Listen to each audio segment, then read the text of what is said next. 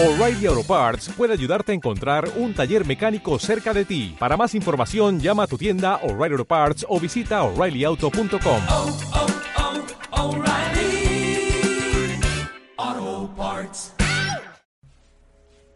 Hola, bienvenidos. Muchas gracias por escuchar el podcast de Tasty Mediterráneo, un podcast con la misión de simplificar los mensajes que existen en torno a la nutrición y la salud y de proporcionar consejos basados en evidencia científica que le podrán ayudar a vivir mejor y a llevar un estilo de vida saludable. Soy Margarita Ribot, coach en nutrición y salud y autora del galardonado blog Tasty Mediterráneo. Actualmente estoy comple- completando un máster en Food, Nutrition and Health en University College Dublin para ser nu- nutricionista registrada en el Reino Unido e Irlanda. En mi blog Tasty Mediterráneo comparto recetas vegetarianas y veganas saludables de la dieta mediterránea en cuatro idiomas, inglés, francés, español y árabe. Creo firmemente que el mundo sería un lugar mejor si la población llevara una alimentación más saludable, considerando también el impacto que eso tiene en nuestro planeta. Tengo el honor de, haber hablado en la sede de las Naciones Unidas en New York de la importancia de las legumbres en la dieta mediterránea con motivo de la primera celebración del Día Mundial de las Legumbres y de ser considerada una influencer clave de alimentación y salud de la Unión Europea por el Consejo Europeo de Información sobre la Alimentación, IUFIC. En cada episodio de este podcast entrevistaré a diferentes expertos en el campo de la nutrición y la salud para que juntos podamos potenciar nuestra versión más feliz y saludable.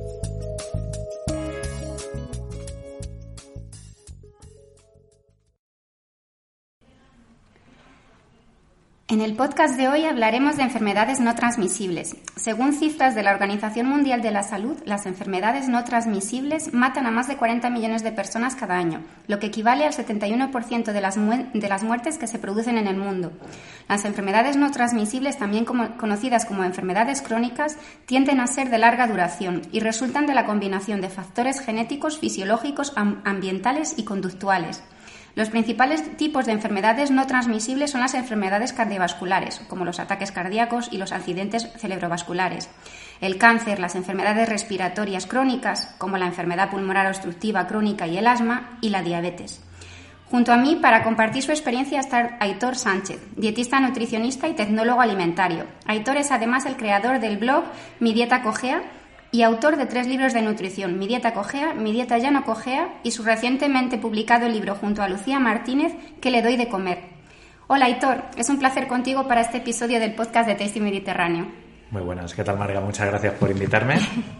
Con y nada, gusto. de verdad creo que hacen falta podcasts como este y, y creo que hay que llevar la divulgación en alimentación a todas las plataformas posibles y aquí estamos, saludando a toda la gente que nos está escuchando. Muchas gracias. Eh, bueno, Aitor, me gustaría empezar preguntándote qué son las enfermedades no transmisibles. Bueno, yo creo que de estas enfermedades que el propio nombre las define.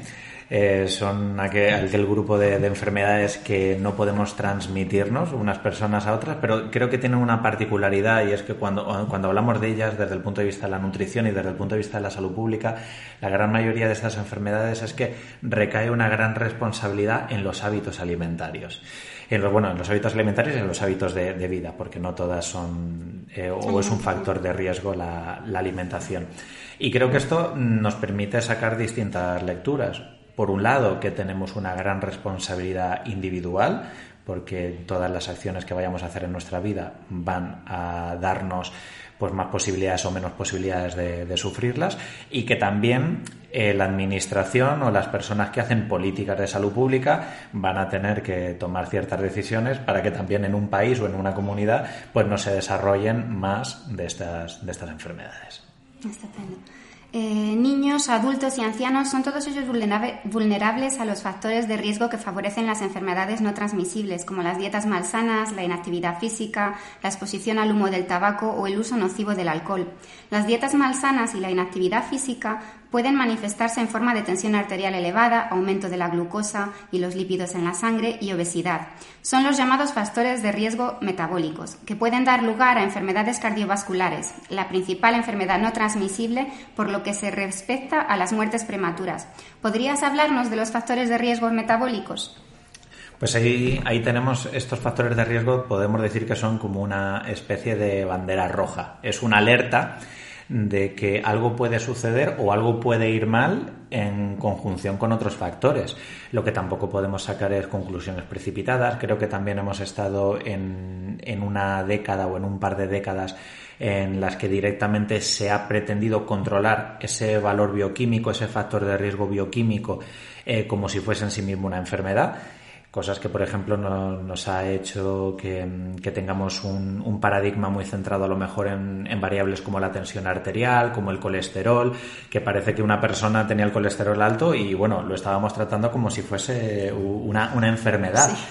Y, creo que los factores de riesgo no hay que únicamente limitarlos a, variables de una bioquímica o variables de una analítica, que hay otros factores de riesgo que, no únicamente se, plasman en una, en, una extracción de sangre o en una medición de tensión arterial y que también hay que tener una visión más amplia de la salud pública, que un factor de riesgo puede ser también vivir en un barrio pobre, mm. que un factor de riesgo puede estar en una situación, es estar en una situación de desempleo o puede ser no tener un apoyo o un tejido de amistades que puedan hacerte caer en ciertas condiciones, como trastornos de la conducta alimentaria, una situación de maltrato.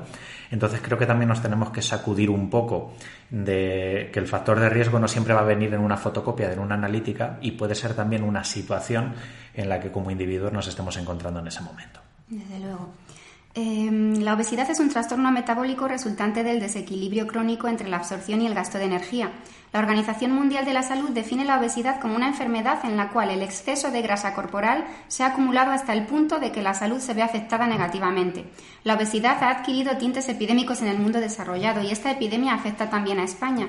Según un, estudio liderado por investigadores del Instituto, Hospital del Mar de Investigaciones eh, eh, eh, y Médicos del Hospital del Mar, en poco más de una década, para 2030, se prevé que 27 millones de adultos españoles, el 80% de los hombres y el 55% de las mujeres, tendrá problemas de obesidad o sobrepeso. Si las cosas no cambian rápido, esto implicará un coste sanitario inasumible para el gobierno. ¿Qué opinas a este respecto?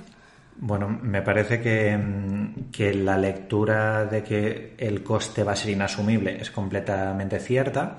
Pero creo que los gobiernos no solo tendrían que, empezar a actuar por, los costes sanitarios inasumibles, que lo cual ya sería, pues desde un punto de vista egoísta, de decirles en plan, oye, poneros las pilas, porque si no vais a hacer nada, esto va a ser inasumible, va a ser insostenible. Pero al margen de esto, yo creo que también se puede sacar una segunda conclusión, y es que ya no solo por temas económicos, sino por el bienestar. Ahí está, por el bienestar de, de la sociedad, hace falta también preocuparse preocuparse por, la gente, no solo desde el punto de vista del sobrepeso y la obesidad, como esos riesgos metabólicos que muchas veces implican, sino que, que además son condiciones que muchas veces salpican otros problemas de salud, unos problemas de autoestima, unos problemas que pueden venir derivados de la estética, aunque no la estética tiene que prevalecer nunca a la salud, pero cuando da el salto a la salud mental, obviamente es muy importante tenerlo en cuenta. Para muchos niños también es una barrera de socialización, puede ser el inicio de una ventana de recibir eh, bullying o para muchos empleados muy bien en el trabajo. Es decir, la obesidad tiene otras particularidades que, van más allá de, únicamente la salud física, también va la salud mental. Y creo que también en un momento en el que estamos hablando tanto de una agenda de sostenibilidad y del medio ambiente, comer de más, eh, ingerir alimentos en exceso, estar consumiendo en, general cosas que no necesitamos, es también un, drama. Que el 80%, como has dicho, de, de, parte de la población pueda llegar a estar en sobrepeso y obesidad, significa que tenemos a casi la totalidad Exacto consumiendo más recursos de los que necesitamos. Y eso es otra segunda lectura que creo que es muy necesaria porque es una enfermedad que no solo afecta a las personas, sino que está afectando a todo el, planeta, en general. Em, la mayoría de las dietas actuales carecen de muchas vitaminas y minerales esenciales, así como de nutrientes importantes como la fibra, el potasio, la vitamina D y el calcio, lo que crea una falta de nutrición. Esta falta de nutrición o malnutrición genera precisamente las enfermedades no transmisibles de las que estamos hablando. ¿No sería posible eliminar este problema a través de la educación alimentaria? qué opinas? Bueno, opino que la educación alimentaria es solo uno de los muchos caballos de batalla que, habría que, hacer para corregir esta situación. Creo que cuando en ocasiones eh, restringimos o simplificamos como que la gente necesita educación alimentaria, creo que le trasladamos demasiada responsabilidad a las personas.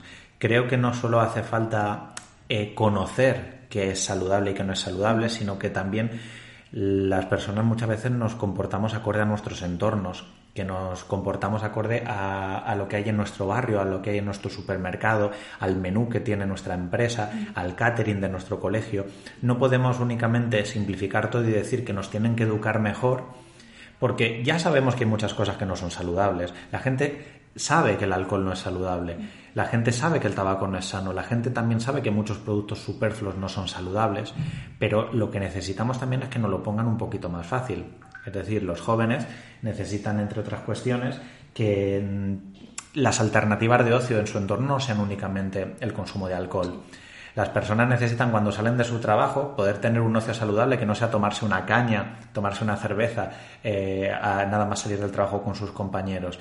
Creo que también hay que hacer una profunda reflexión en que no basta con educarnos eh, alimentariamente, como se dice, y que nos conciencemos, sino que también hay parte de responsabilidad que, que es estructural, que es de nuestra sociedad y tenemos que ser una sociedad más saludable en todos los sentidos. Desde luego. Em, ¿Qué medidas recomendarías para paliar uno de los mayores problemas sanitarios a los que se enfrenta eh, España en los próximos años? Bueno, yo creo que eh, voy a hablar desde el punto de vista estrictamente de la alimentación, porque podríamos hablar del tabaco, podríamos hablar de la promoción de la actividad física, de, la salud mental. Creo que desde el punto de vista de la, de la alimentación, eh, el problema de partida o uno de los problemas base de partida es que la alimentación saludable no es ni tan barata ni tan accesible como debería y que la alimentación malsana es demasiado accesible, demasiado barata, demasiado barata y demasiado llamativa. Entonces, aquí hay muchas acciones que se pueden tomar. las mejores o las más pertinentes dependerán del contexto. Tenemos algunas iniciativas que pueden ser fiscales, que puede ser encarecer los productos que son malsanos, abaratar aquellos productos que son saludables también algunas, yo, yo soy muy partidario sobre todo de cambiar ambientes, porque mm, es muy potente el, el, hecho de que tu entorno poco a poco se vaya convirtiendo en una pequeña burbuja de salud o que al menos te lo ponga más sencillo. Y en este sentido, cuando tú legislas que los menús de restauración colectiva tengan que ser más saludables, que los menús hospitalarios tengan que ser también más adecuados, que la restauración colectiva de, de las escuelas de los menús de ciertas empresas tengan que serlo o que los supermercados también se tengan que poner las pilas para ofrecer alimentos saludables eh, más accesibles, que, estén, que sean más llamativos, ahí creo que lo estamos poniendo mucho más fácil. Pero se lo estamos poniendo más cuesta abajo a la población y de este modo no vamos a depender tanto del querer comer saludable y del conocer qué es comer saludable. Yo creo que la gente es capaz de comer sano, lo han hecho nuestros abuelos, nuestras abuelas, sin estar concienciados de que hay que comer sano. ¿Por qué? Porque era simplemente lo, que había y esto también pasa en educación alimentaria infantil. Los niños muchas veces comen saludable sin que la salud entre dentro de sus prioridades. ¿Por qué? Porque es lo que ha visto en su familia y es lo que ha visto en su entorno. No hay que convencerlos de que coman sano. Sí, es lo que se ve en la familia mayoritariamente. En los comedores públicos de Copenhague, en Dinamarca, han conseguido lograr casi un 90% de comida ecológica en todos los servicios públicos sin incrementar su presupuesto y lo han conseguido cambiando los, alimentos procesados por whole foods o alimentos integrales y entrenando a los chefs a cocinar desde cero y también reduciendo considerablemente la cantidad de carne que compran. La, la poca carne que compran es ecológica y de mejor calidad, pero en cantidades más limitadas. Considero que es un gran ejemplo a seguir para otras ciudades. ¿Qué opinas? Eh, ¿Sabes si en España se está haciendo algo en los comedores públicos de escuelas, hospitales, residencias de ancianos? En los comedores públicos no, en los comedores públicos no se está haciendo. Eh, hay alguna iniciativa privada que sí que se está poniendo las pilas, pues algunos colegios que sí que están muy concienciados, por lo general de un perfil privado y, y que quizás sí que tienen esta sensibilización, pero a modo colectivo son pocas las comunidades autónomas que, se están poniendo las pilas, probablemente más Cataluña, Euskadi, las Islas Baleares y ahora dentro de poco también la comunidad valenciana. Pero es, es, complicado llevar aquí a cabo iniciativas tan ambiciosas como la de Copenhague. Personalmente, creo que en la situación en la que está ahora mismo España, creo que lo que habría que priorizar no sería necesariamente productos ecológicos, sino algunos que reúnen las características que deberían reunir siempre un producto que, que pensamos que es sano y sostenible. No necesariamente ecológico, sino sano y sostenible. O sea, creo que aquí los comedores escolares, los hospitales, eh, también muchos puntos de restauración colectiva deberían hacer una compra pública, una compra pública de cercanía, con más materias primas vegetales. Eh, creo que esa es la verdadera prioridad y, que de esa manera no solo conseguiríamos menús más sanos, sino que serían más sostenibles y que podríamos inyectar ese dinero en el tejido socioeconómico más cercano de, la propia ciudad. Y ahora mismo tenemos paradojas, grandes caterings que, hacen grandes pedidos de empresas muy grandes que no son cercanas. A, lo mejor no es prioritario que tenga que haber en un menú escolar eh, yogures azucarados de una gran industria láctea española. A lo mejor no es prioritario que deba haber en ciertos menús jamones cocidos de, de ciertas industrias cárnicas españolas y lo que haga falta precisamente es más fruta, más verduras, más hortalizas y más legumbres de los entornos de cada uno de los centros. La obesidad infantil en España es una de las más altas de Europa. Esto implica que los niños españoles tendrán una esperanza de vida inferior a la de sus padres. Volviendo al tema de la educación alimentaria, ¿no sería útil introducir una asignatura en las escuelas en la que se hable de hábitos alimenticios y de la importancia de la actividad física? Eso podría ser una alternativa. Sería fantástico que eso sucediera, pero yo quizás soy un poco más pragmático y más realista, dudo mucho que en España vaya a existir una asignatura de educación alimentaria en la escuela. De hecho, eh, aunque a mí me gustaría y lo veo idílico, mm, sé que no va a suceder. en, todo caso, antes de una asignatura de educación alimentaria, ya por, lógica aplastante debería, haber una de educación para la salud en general, donde se fomentase también actividad física, una correcta salud mental, unas correctas prácticas o unas prácticas de no riesgo eh, sexuales, una correcta higiene. Es decir, que, la alimentación es una, una, octava parte de educación para la salud. Bien, pues ni siquiera me imagino esta asignatura de educación para la salud, menos me la voy a, eh, imaginar de educación alimentaria como hay, por ejemplo, en, Japón. Yo creo que, siendo realistas, no hace falta conseguir buenos resultados. Em, o sea, quiero decir, no hace falta hacerlo a base de una asignatura para conseguir estos buenos resultados. Creo que lo podemos hacer de forma más sencilla, simplemente corrigiendo el currículo escolar eh, y que no se perpetúen ciertos mitos, como por ejemplo la pirámide alimentaria, que se haga un poco más de hincapié en qué comidas se llevan al colegio, la media mañana de los chavales, y que el menú de la escuela sea sano. Con estas tres pequeñas transformaciones creo que ayudaremos a cambiar gran parte de la alimentación de los chavales y no es necesario hacer una asignatura que, insisto, me parecería fantástico, pero, veo que, es, completamente... eso es, que veo completamente irreal ahora. Mm. Yo pienso que los ciudadanos como consumidores tenemos la obligación de pedir una alimentación de mejor calidad y, exigir estándares que sean beneficiosos para la sociedad. Por ejemplo, considero que, considero que la industria alimentaria tiene la responsabilidad de producir alimentos más saludables y sostenibles. ¿Sabes si la industria alimentaria española está reformulando sus productos para disminuir las cantidades de sal, azúcares y grasas de los alimentos ultraprocesados?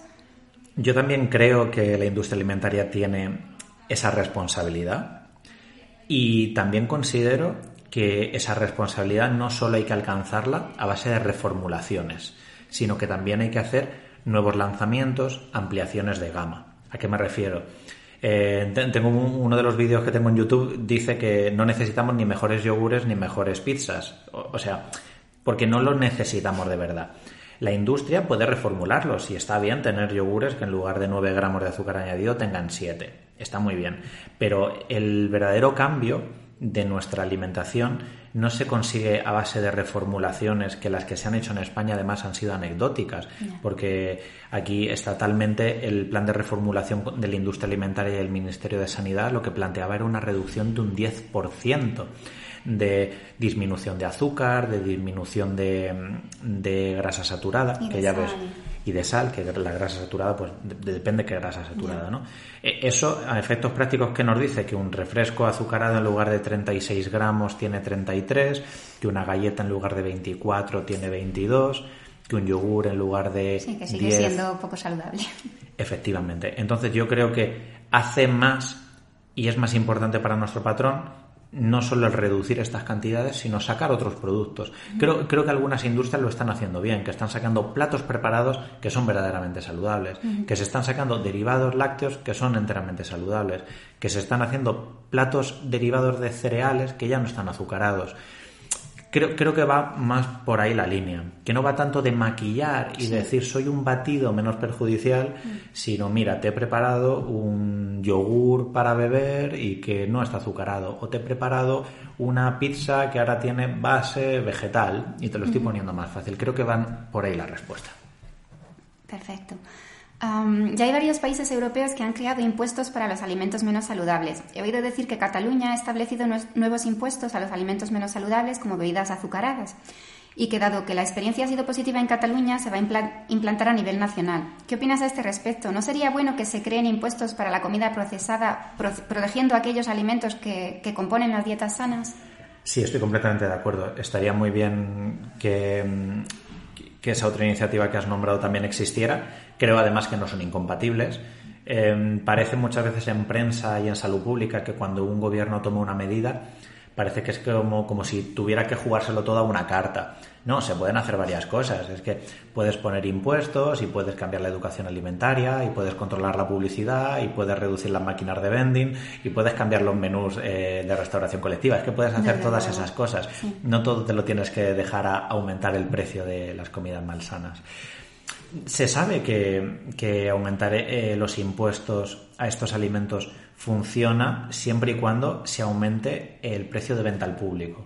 Es decir, es una tasa que si no queremos que se convierta estrictamente en una tasa recaudatoria, es decir, que, que simplemente el gobierno obtenga más dinero y que se convierta en una tasa disuasoria para que la gente no, Que deje de comprar estos alimentos. Correcto, debe doler un poco en el bolsillo y ahí es importante que, que se note en el precio de venta al público. Entonces, si se hace de este modo, sí que soy partidario, aunque insisto, yo creo que también hay otras medidas a barajar. Como ya he dicho anteriormente, soy muy partidario de cambiar los entornos. Entonces, en lugar de encarecer los refrescos, yo sería más partidario de que no estuvieran en los menús escolares, que no estuvieran en máquinas de vending, o que la publicidad de estos alimentos y, y a quién se utiliza, a qué famosos, a qué, a qué celebrities se utiliza para, para promocionarlos, que estuviese más controlada. Desde luego. Ah, por último, la agenda, la Agenda 2030 de Naciones Unidas para el Desarrollo Sostenible reconoce que las enfermedades no transmisibles son un obstáculo importante al desarrollo sostenible. Llevo ya muchos años fuera de España. ¿Sabes cuáles son las acciones que nuestro gobierno está tomando para reducir las enfermedades no transmisibles? Bueno, eh, acciones que se están tomando y que estén funcionando, eh, podríamos señalar muy pocas. Es cierto que tenemos distintas campañas contra las drogodependencias, contra el consumo de alcohol, de fomento de actividad Física. física, de fomento de alimentación saludable. Esas campañas existen. Otra cosa es que, Que lleguen a la población. que funcionen, que lleguen a la población y sobre todo que estén bien diseñadas. Parece que en nuestro gobierno en los últimos años hemos tenido campañas porque hay que tener campañas de todo.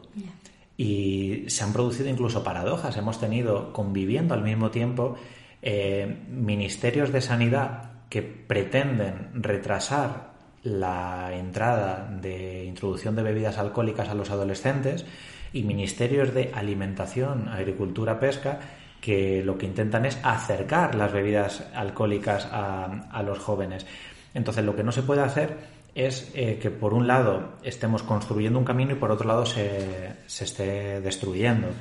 Hay que ser coherente cuando se toman medidas políticas y eso muchas veces es, mm, se, se producen demasiadas incoherencias.